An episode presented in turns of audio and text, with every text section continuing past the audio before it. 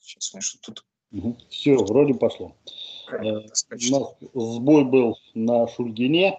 На Шульгине. Да. Вот э, Шульгин, в частности, писал, что крестьянство, даже выбранное от правых партий, и это писал не только Шульгин, это, в общем, наблюдение э, нормальные за поведением крестьян в второй, монархически настроенных крестьян в третьей, четвертой, второй, второй третьей, четвертой государственных думах, они боялись без решения земельного вопроса из, дум возвращ... из Думы возвращаться домой, потому что им э, односельчане стекла бить в домах обещали, в случае, если этот вопрос не будет решен. А, э, и э, в этом смысле настроение крестьянства совершенно очевидное. Тут опять-таки есть аргумент, что, мол, помещичье хозяйство уменьшалось в размерах, и э, решение аграрного вопроса за счет раздела помещичьих э, э, хозяйств, помещичьей собственности принципиального успеха бы не дало. Отчасти это так, действительно, особенно, но только не до революции пятого года, а именно после, из-за страха революции, э, многие помещики начинают распродавать свои имения, ожидая вполне резонно, что в следующий раз сохранить их уже не удастся, потому что значительная часть помещичьих усадеб была просто сожжена во время революции 5-7 годов. А, Причем тоже интересно. В работе, замечательной работе, очень рекомендую эту книжку для понимания революции пятого года, книга Теодора Шанина «Революция пятого года как момент истины», а, точнее, «Революция как момент истины» она называется, на русский переведена, есть в интернете – а, Шанин вообще создатель такой дисциплины на стыке истории и социологии, как крестьяноведение, и основывал он эту дисциплину прежде всего на изучении а, русской революции. Так вот, а, Шанин проанализировал довольно большое количество именно крестьянских документов, сохранившихся об этом, где очень хорошо видно, что крестьянство, которое захватывало помещичьи усадьбы, поначалу пыталось действовать без насилия. То есть крестьяне, причем интересная вещь, да, там собирался сход, решали, что мы будем разбирать помещичье имение. Помещика, если он не успел сбежать с семьей, отправляли в город, а, забирали все, что касалось э, продовольствия, там, зерна и орудия труда, а усадьбу часто сжигали. Но не для того, чтобы, э, сказать, как-то помещику отомстить, Поначалу нет, для того, чтобы не было куда вернуться. Потому что для помещика, для крестьянина, крестьянского сознания, большинства подавляющего крестьян – это паразит. Это чужак. Потому что русское крестьянство воспитано на идее, которые впитывали с молоком матери. Земля ничья, земля Божья. Землей владеть может только тот, кто на ней работает. Русскому крестьянину, подавляющему большинству, я не беру сейчас там часть северного крестьянства, часть э, казаческих земель, э, тоже, э, часть тоже земель в Малороссии, но основная масса крестьян, живших на тех территориях, где было распространено помещичье землевладение, для них идея частной собственности на землю то же самое, что, как знаете, введение налога на воздух в сказке Джани Радари. Они не понимают, что это такое. Как это вообще земля может быть в частной собственности? И когда Столыпин, забегая вперед, будет пытаться внедрить эту идею, у него же ничего не выйдет. Подавляющее большинство крестьян из общины не пошли. А часть пошло, так сказать, под угрозами. Насильно, по сути. И потом, когда начались проблемы в Первую мировую войну, и тоже сторонники, любители Столыпина любят забывать про это, часть крестьян ведь вернулись в общину. Потому что когда стало хуже, да, и когда выживать... Конечно, когда выживать с малым количеством земли в, в, в одиночку становится труднее, они возвращаются обратно. Конечно, были те, кто был заинтересован в выходе, вот эта сельская буржуазия, но это несколько процентов. Даже те, кто выделился из общины по Столыпинской реформе, тоже важная вещь. Основная масса это кто? Это бедняки которые выделили, землю продали и уехали либо в Сибирь на новое место, либо ушли работать либо батраками в деревне, либо в город. Потому что все равно ловить им нечего. Ну, да? а, а но это отдельный сюжет. Так вот, а, возвращаясь к сознанию крестьянства. А, крестьянство, конечно же, причем именно общины в основном, затем возникающие сельские кооперативы, действительно после революции пятого года скупают распродаваемую помещичью землю. Действительно, концентрация земельной собственности в руках помещиков уменьшается. Если в начале 20 века, там, э, сейчас точные цифры не вспомню, но э, огромное количество э, площади земли, там, по-моему, более 17 миллионов десятин, напомню, десятина – это 1,9 гектара, да, находится в руках 100 с небольшим семейств. 102, по-моему, дворянских семейств это уровень концентрации земельной собственности выше, чем латифундии в Латинской Америке. Да. Кстати, сейчас в России такой же уровень. только теперь э, земля не у помещиков, а у агро... агрохолдингов. Агрохолдингов, да. Так что в этом смысле мы, мы вернулись именно к этому состоянию. И элементы, кстати, похожих крепостнических отношений в деревне тоже присутствуют. Про это, правда, никто не пишет сейчас. Сапки. Яркий пример кулака 30-х годов. Вот яркий же пример. Вот, там и это, там и, собственно, заемный труд, э, труд, который часто имеют в виду, что это труд мигрантов, но э, на агрохолдинге работают обнищавшие жители деревни, часто просто из соседних областей. Про это сейчас вообще практически никто не пишет. А это довольно серьезный феномен современной России, который действительно заставляет э, задуматься о параллелях с дореволюционным периодом. Я уж не говорю о том, что историки аграрии, которые занимались историей э, вот, крестьянства русского начала 20 века, они предупреждали, что э, еще в конце 80-х, начале 90-х годов, что принятая логика развития сельского хозяйства приведет в итоге именно к этому.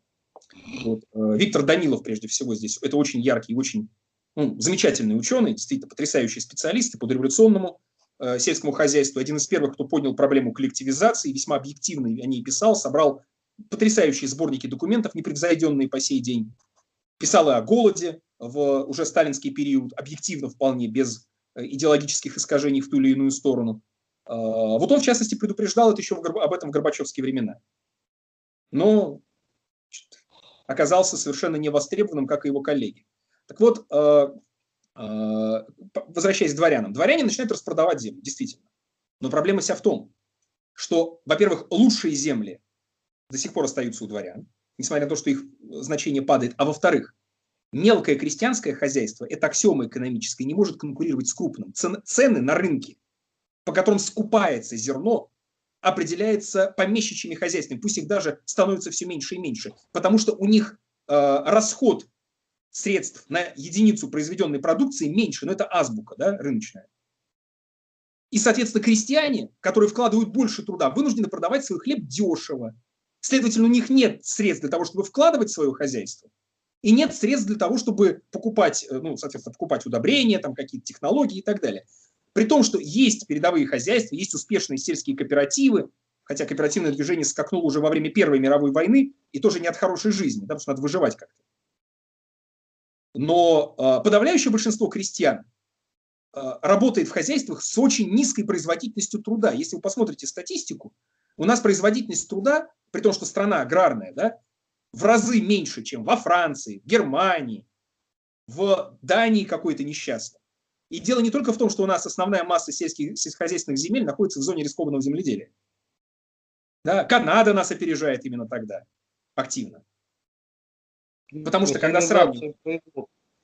Конечно, потому что и, и там работает что? Там работает крупное капиталистическое сельское хозяйство. Когда мы говорим об американских фермерах или там, о канадских фермерах, да, это же не мелкое хозяйство, это крупное хозяйство, это сотни гектаров или тысячи гектаров земли.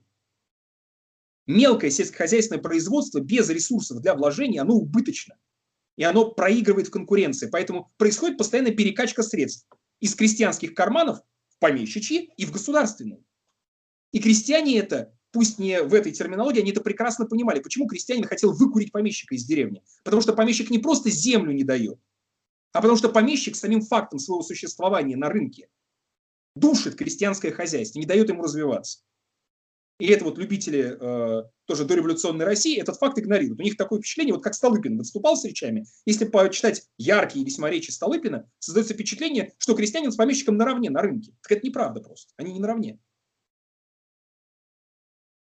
И именно поэтому э, Столыпинская реформа в том числе и провалилась, именно поэтому крестьянин из общины не пошел. То есть она дала, конечно, если говорить о ней, она дала, конечно, толчок к развитию товарного хозяйства, хлеба на рынок пошло больше, экспорт увеличился, в кулацких хозяйствах производительность труда выросла, но принципиально это э, аграрный вопрос не решил. А чтобы подытожить, суть аграрного вопроса в чем? В стране 30 миллионов лишних рабочих рук. То есть 30 миллионов человек, которые в деревне в принципе не нужны. нужны.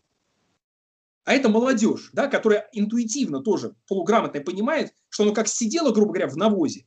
А даже навоза не хватает, потому что э, скотоводство развито не очень хорошо, поэтому и удобрений не очень много. Да? Оно сидит в грязи да, и в нищете, оно так и будет сидеть.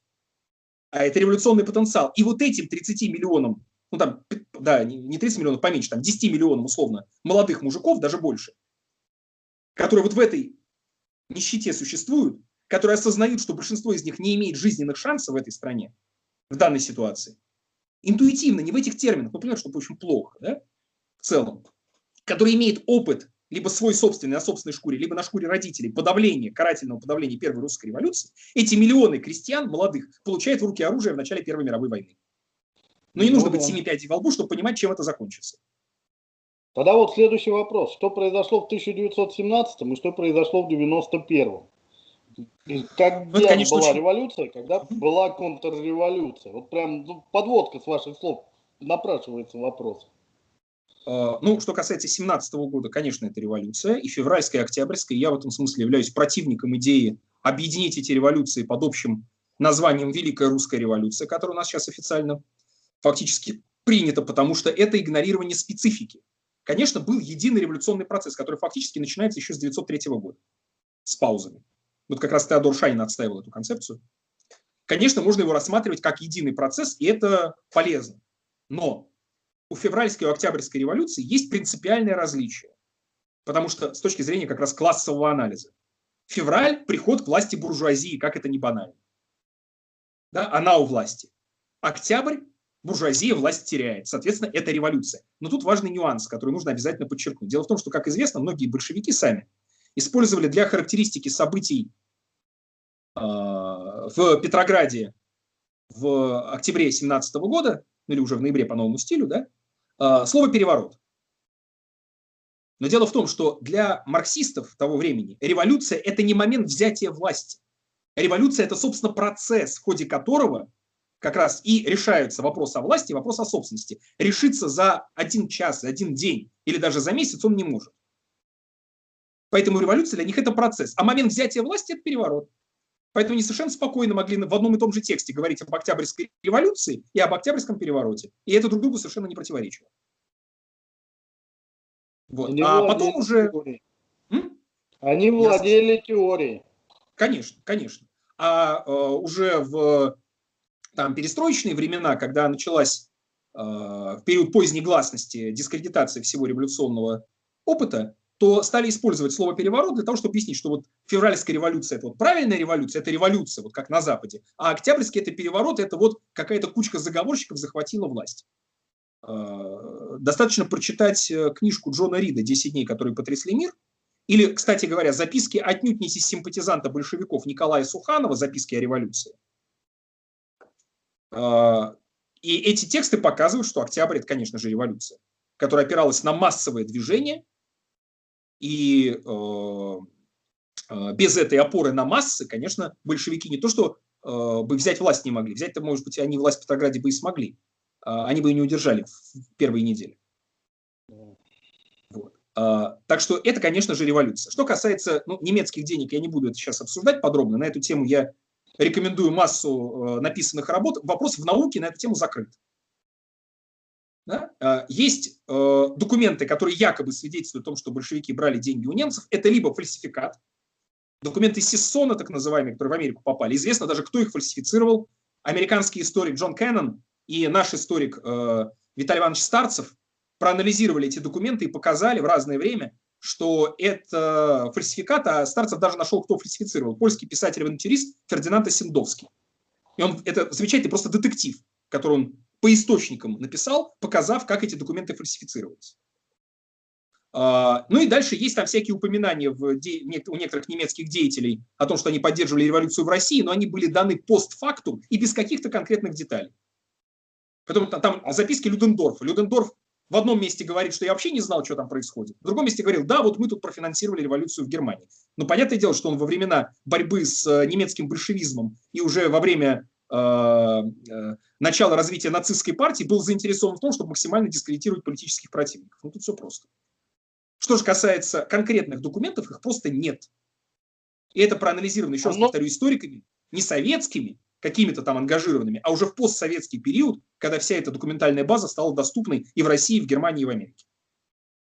А Поэтому многие здесь... на этом, да, да, многие на этом приводят постоянную теорию, о финансировании немцами русской революции. Это прям, ну, у нас целые фильмы на эту тему выходят на первом, втором канале. На... Ну, конечно. И это, конечно же, идеологический заказ, безусловно. Нет, а, еще раз повторю, можно к революции относиться как угодно.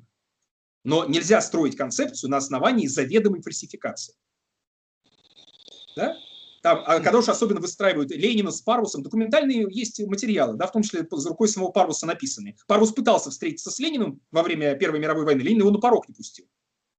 Потому что Парвус был к тому моменту дискредитирован. И для Ленина, часто говорят, Ленину было все равно у кого-нибудь брать деньги. Ничего подобного. Ленин считал принципиально важным, что деньги, конечно, нужны на революцию. В частности, одна из главных проблем – прессу большевистскую уже после февраля э, очень э, мало средств для финансирования. А, а, но нельзя брать деньги у тех, кто являются агентами империализма. И для большевиков тогдашних это принципиальный момент. И Ленин это неоднократно писал. Вообще, когда Ленин э, заключал с немцами договор, там же целый договор был заключен о э, проезде вот этого пломбированного вагона, который на самом деле был не один, и ехали в нем, как известно, не только большевики, но там были и левые эсеры, и левые меньшевики, тот же Мартов, ну, правда, в другой, в другом, э, в другой, в другой раз поехал. Э, Ленин же почему? Он же пропустил первую русскую революцию. Он же не успел вовремя вернуться, его это грызло что он вернулся к шапошному разбору, по сути дела. Он не застал разгар событий. И поэтому долго колеблется, но в итоге решается, что надо ехать любой ценой и заключает договор, где пошагово прописано, где будут немецкие э, представители в вагоне, кто куда имеет право выходить. Там даже э, хождение в туалет регулировалось. И это ну, все понятно. было опубликовано прямо тогда, опубликовано. Это не было тайной, это было совершенно открытой вещью. Ну, да. Именно для того, чтобы предотвратить слухи, что вон большевики немецкий агент. Это все тоже очень хорошо изучено. Все документы эти есть. И на немецком, и на русском. Пожалуйста.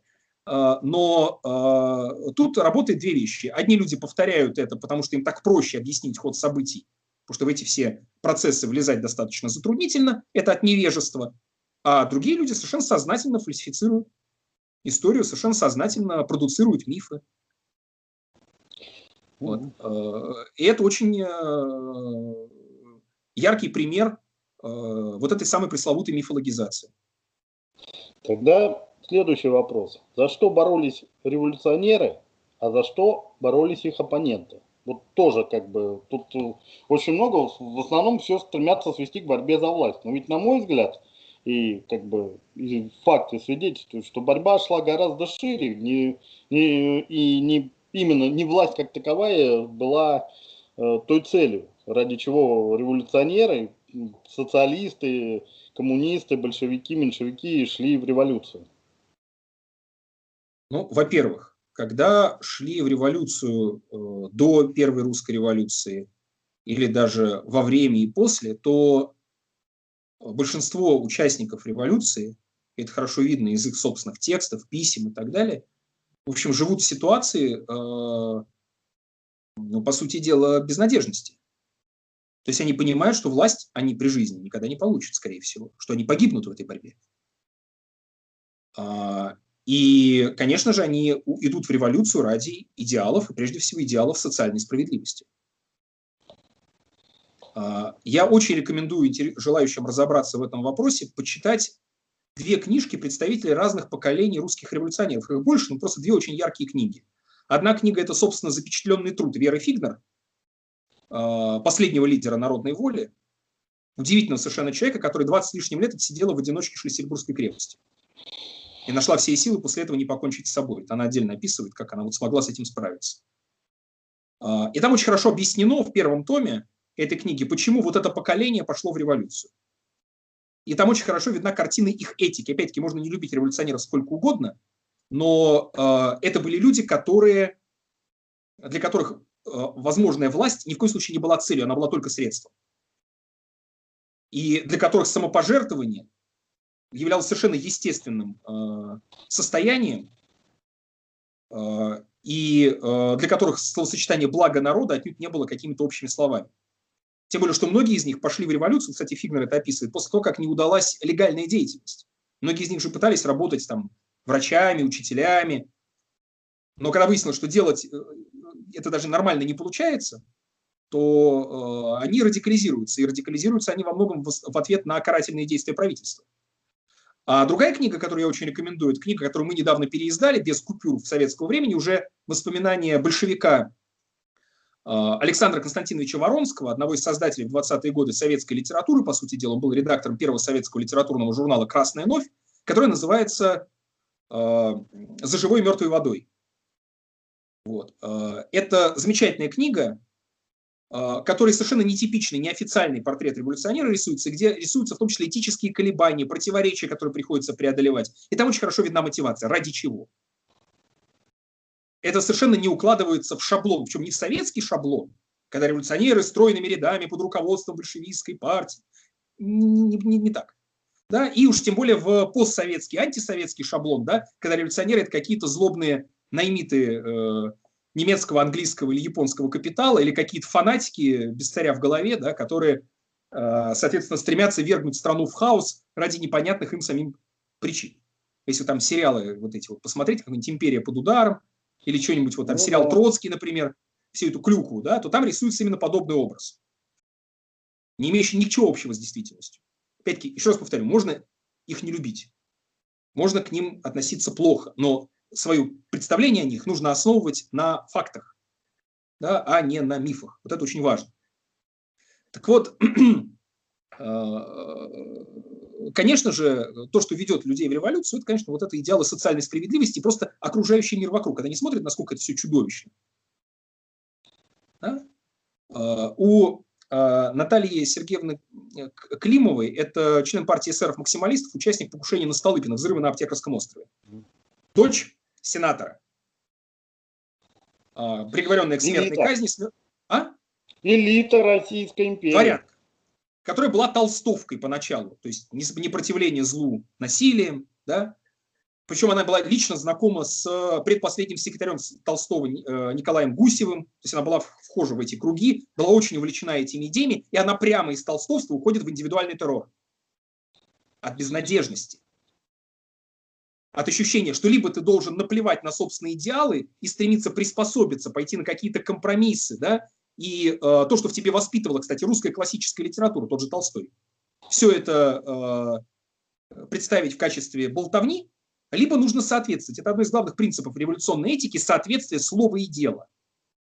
И это касалось не только эсеров, да, но это касалось и большевиков, и меньшевиков. Они могли друг с другом спорить и очень жестко, и обзывать друг друга нехорошими словами, в полемике, но вот эта этическая основа у них была общей. И людей, которые от нее отклонялись, э, презирали. Так вот, э, и, кстати, значение этой революционной этики признавали даже следователи. Иногда же попадали под очарование этой самой революционной этики. Так вот, возвращаясь к ситуации, зачем, да? Власть для них, конечно, это средство это средство а, для того, чтобы изменить вот эту чудовищно несправедливую ситуацию в стране. И когда мы говорим уже о а, большевиках у власти, то мы видим, что первое поколение большевиков у власти, оно ведет, ну, в частности, во время гражданской войны, весьма жесткую политику. В частности, действительно, после э, известных событий, связанных с покушениями на лидера большевиков, убийством Володарского, Урицкого и покушением на Ленина, принимается знаменитый декрет о красном терроре – но важно понимать, что эти люди к себе относились с э, огромной требовательностью. И они вкалывают, они живут в проголодь, они действительно голодают. Понятно, что не так, может быть, как э, э, сказать, э, какие-то совсем э, бедные, оставшиеся без работы э, горожане, но они тоже велочат совершенно полуголодное существование. И идея о том, что можно власть использовать для набора привилегий, даже в голову не приходит. А те, кто на это, те, кого на этого ловят, их мало того, что из партии исключают, их вообще к стенке ставят периодически. Вот. И то, что... Вы знаете...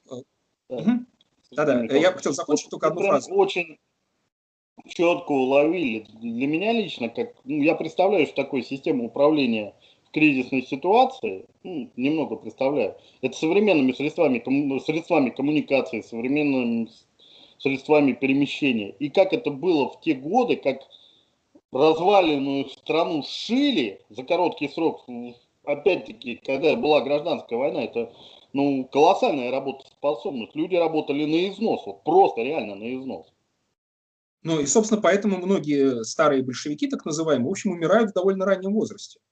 Это Тот же Дзержинский, Тот же Ленин, ну, Ленин, скорее всего, это все-таки следствие генетического заболевания, да, как там тоже есть эти все мифы, миф, слухи о сифилисе, даже вот книжка очередная вышла о том, что там какой-то сифилис был у Ленина. На самом деле это все тоже не подтверждается документальными источниками, которые хранятся вот в том архиве, в котором я имею честь работать. А, скорее всего, все-таки причина ранней смерти Ленина – это генетическое заболевание. Заболевания сосудов, они фактически окаменевают, от которого умер его отец почти в том же возрасте. У него отец умер в 55 лет, да, Ленин, соответственно, не дожив до 54. Так вот, а, многие другие старые большевики умирают достаточно рано именно потому, что они вкалывают на износ. Именно в этот период гражданской войны. Ну и раньше тоже, да, во время революционной деятельности. Все-таки царские тюрьмы и ссылки для пользы для здоровья тоже не приносили, это не курорты были отнюдь. А, как тоже сейчас иногда утверждают, что там все было замечательно, жили там и так далее. Ну, это тоже основано на банальном игнорировании источников. Тем более, что ссылка была весьма разной да, в разных частях страны, это тоже важно понимать. Была там ближняя Сибирь, Вологда, да, где, э, в общем, было достаточно, ну, сравнительно легкие условия ссылки, да, а была какая-нибудь ссылка в Якутии, вот, где все совершенно не весело. Ну, и да. в этом смысле процент самоубийств среди ссыльных – это очень яркий критерий. Потому что многие люди просто не выдерживали не сколько э, тяжести существования, сколько одиночества и невозможности поговорить ни с кем. А разбивали их вот по э, разным селам, да, совершенно намеренно. Но это тоже отдельный разговор. Так вот, э, э, опять-таки, э, гражданская война – это тоже совершенно отдельная и очень серьезная тема. Э, но э, тут важно понимать, что гражданская война ведь начинается не в результате взятия власти большевиками. Гражданская война зреет со времен революции пятого года, собственно, когда и была первая глобальная репетиция гражданской войны. Что такое событие революции? Вот эти карательные экспедиции, крестьянские восстания, образование республик, независящих от центральной власти. Например, в Грузии два с лишним года существовала неподконтрольная местным властям Гурийская республика. Это не единственный пример. Крестьянская республика. Вот. Это все глобальная репетиция гражданской войны. И запас ненависти, который был накоплен после карательных походов и во время Первой мировой войны, он не мог не выплеснуться. Эта же ненависть копилась десятилетиями, если не столетиями. И толчок ей дала отнюдь не революция 17 года, а Первая мировая война, конечно же. Когда миллионы людей получили навык убивать, которые привыкли к смерти, привыкли к насилию и с оружием в руках пришли в тыл решать все те социальные проблемы, которые назрели. Вот они их так и решали, по-другому не могли. Со всех сторон. А, и а, здесь тоже важный момент, что а, большевики ведь поначалу, придя к власти, тоже важно понимать, они ведь отнюдь не готовы применять карательные меры. Мало того, что аппарат власти крайне слабый. Если посмотреть, например, э, вот что такое из себя представлял э, документация ВЧК в момент его создания в начале там, 18 -го года. Мы его создали в 17 в конце. Карательный орган советской власти. Весь архив ВЧК и вся его документация – это личный портфель Дзержинского. Все. Который на клочках бумаги, вот у нас лежат в архиве эти клочки, буквально клочки бумаги, на которых что-то там написано. Там и протоколы первых допросов какие-то, резолюции. То есть это буквально государство создавалось с нуля. Из руин. Руины эти же не большевики организовали, государство начало разваливаться, кризис начался от когда? Во время Первой мировой. Продолжился после февральской революции. Да? И, разумеется, продолжился после октября. Но запущен-то он был не в октябре 17 года и даже не в феврале.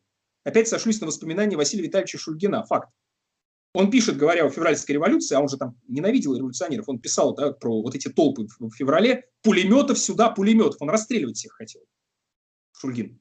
Но он, тем не менее, до этого пишет, что приходил в Государственную Думу министр земледелия, который плакал от бессилия, от невозможности реализовать план продовольственной разверстки. Продразверстки, который реализуют потом большевики. Потому что иным способом нормально накормить города и армию нет. План принят.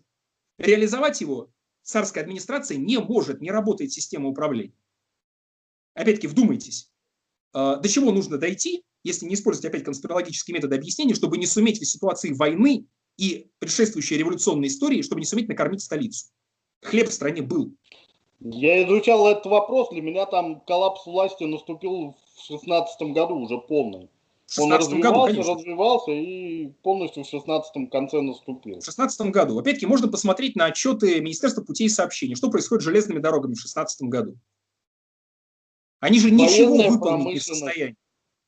Они же ничего выполнить не в состоянии. Вот снарядный голод 15 года ликвидировали, производство снарядов более-менее наладили. Но довести до фронта их теперь не, нет возможности. Хлеб гниет на полустанках. Это глобальный заговор? Нет, есть у нас сторонники идеи глобального заговора. Но гораздо проще это объясняется и основывается на документах, да, э, параличом системы управления. Как тот же Шульгин написал, я специально, когда об этом говорю, я использую воспоминания отнюдь не революционеров, да, а тексты монархистов и документы. Власти документы. Шульгин писал про правящий класс Российской империи. Был класс, да съездился. Все. Не работает. И э, после этого новая власть Временного правительства тоже не может это все наладить, все продолжает разъезжаться. И новая большевистская власть тоже поначалу не может.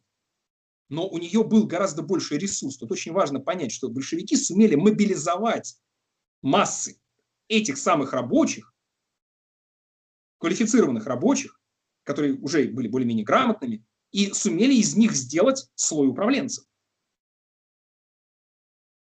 Эффективных управленцев, если выражаться современной терминологией. Это да.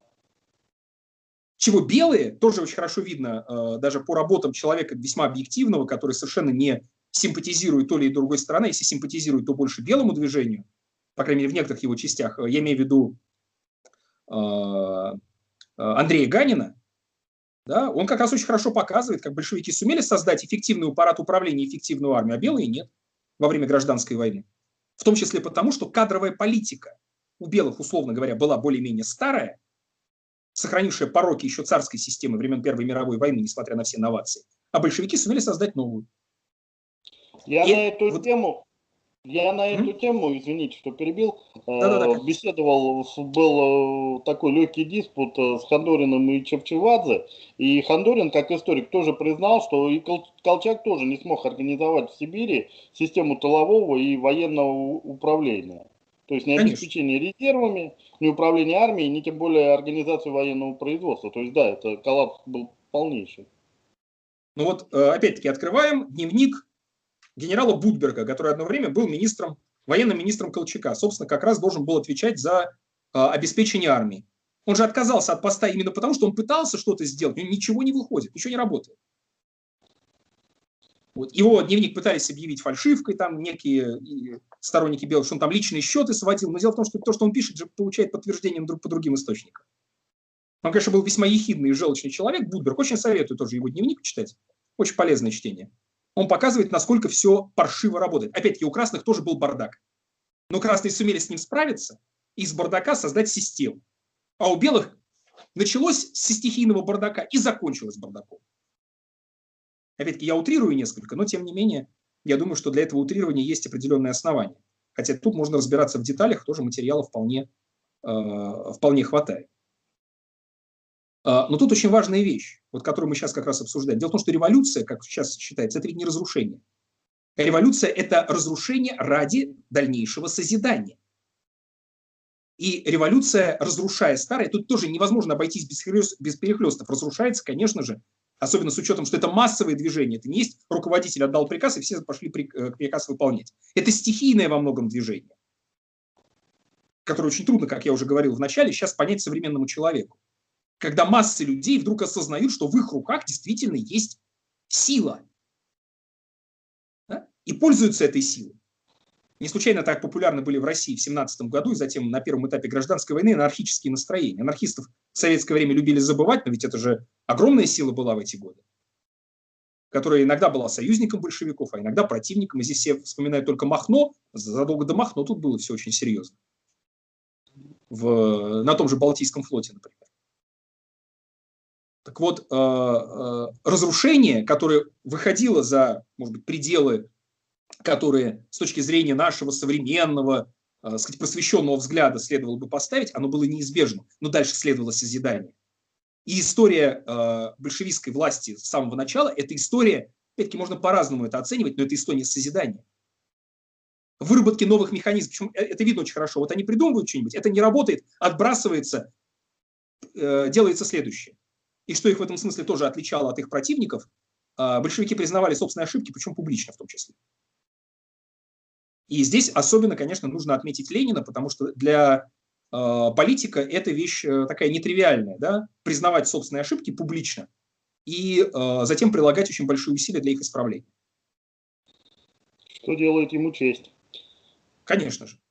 Вот. А, и в условиях гражданской войны это сработало. И э, не значит, что все было идеально, все было хорошо, там много, большая часть наследства гражданской войны, вот это пристрастие к чрезвычайным мерам потом сыграла советской властью и, э, в общем, злую шутку, и, и э, э, эти меры времен гражданской войны, которые, например, Сталин в своем, э, своей системе управления идеализировал и неоднократно к ним прибегал, они, в общем, приводили к весьма печальным результатам подчас. Там история с коллективизацией наиболее яркая в этом смысле. Вот. Ну, Потому что... В начале войны у него были ошибки. И в начале войны того же, того же рода. Сталин – это политик, это очень важно понимать, который сформировался именно на основе гражданской войны. Он тогда вышел в публичную сферу впервые, он тогда приобрел свой собственный фронт деятельности, да, и э, у него были там и провалы, и некоторые успехи, и затем он, конечно же, идеализировал для себя этот, этот опыт и прибегал к нему во все сложные моменты. И это как раз с моей точки зрения, здесь можно, можно дискутировать, была его, как бы к нему не относиться, да, это была его слабость как политика.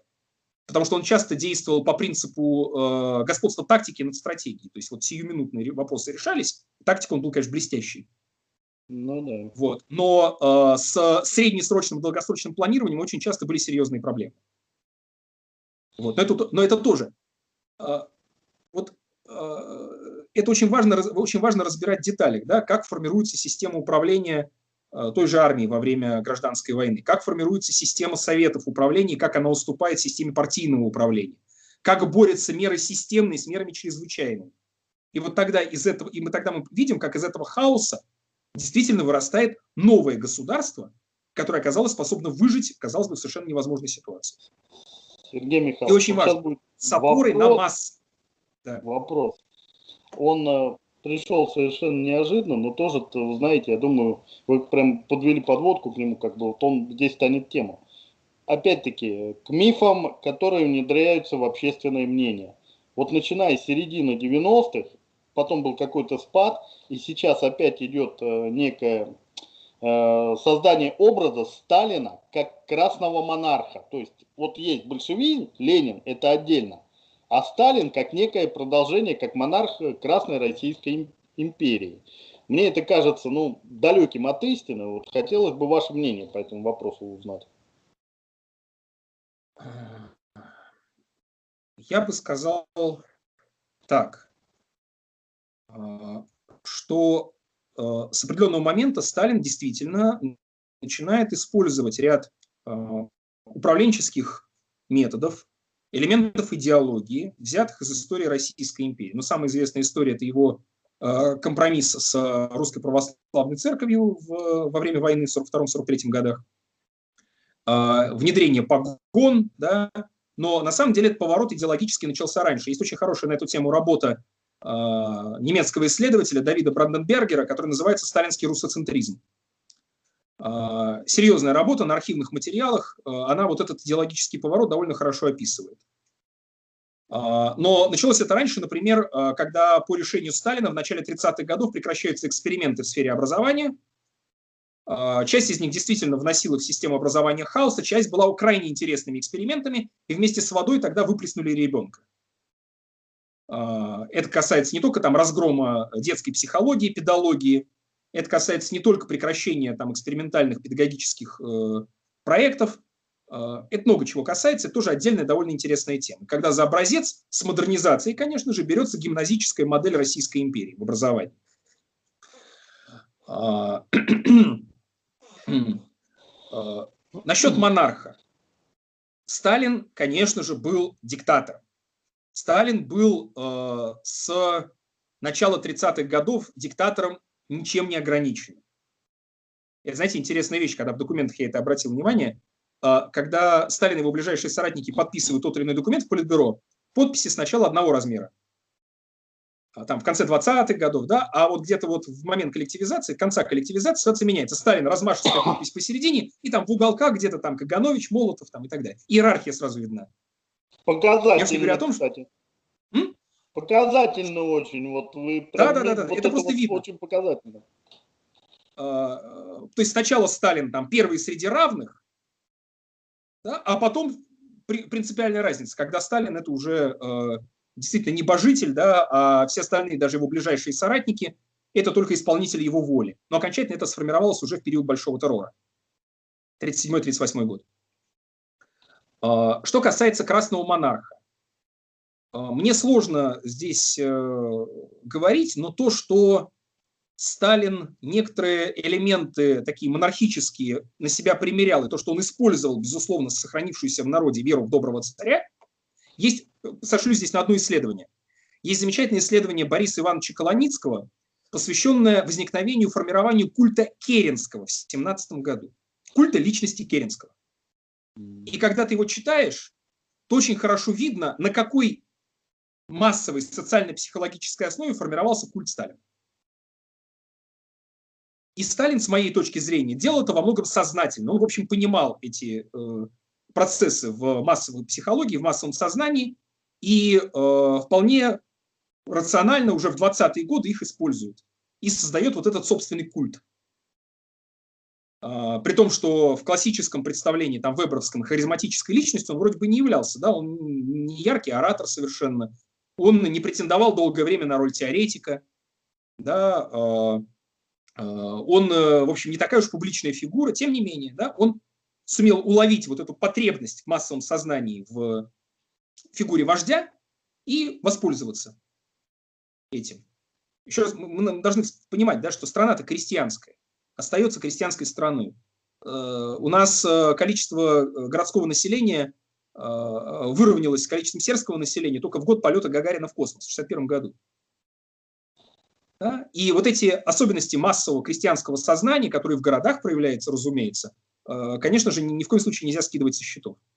Так вот, но при всем при этом одновременно с использованием вот этих элементов, которые можно назвать монархическими,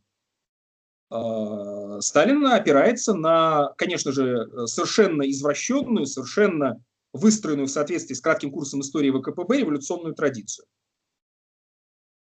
Вот. И эти две линии, они в идеологии они сосуществуют, подчас совершенно причудливым образом. Но то, что, например, после войны, даже во время войны, прошло переименование городов, сел, колхозов и улиц, из, э, когда революционные деятели прошлого, не которые были объявлены врагами народа, да, а разные, в честь, названные в честь разных революционных деятелей, переименовываются либо в старые названия, либо, соответственно, в э, какие-то более нейтральные. То есть э, надо сказать, что, как мне кажется, как мне представляется, э, классическая революционная традиция Сталина, конечно, совершенно не устраивала. И он от нее старается избавиться, сохранив ее только в том виде, в котором она э, была выстроена вот в кратком курсе истории ВКПБ.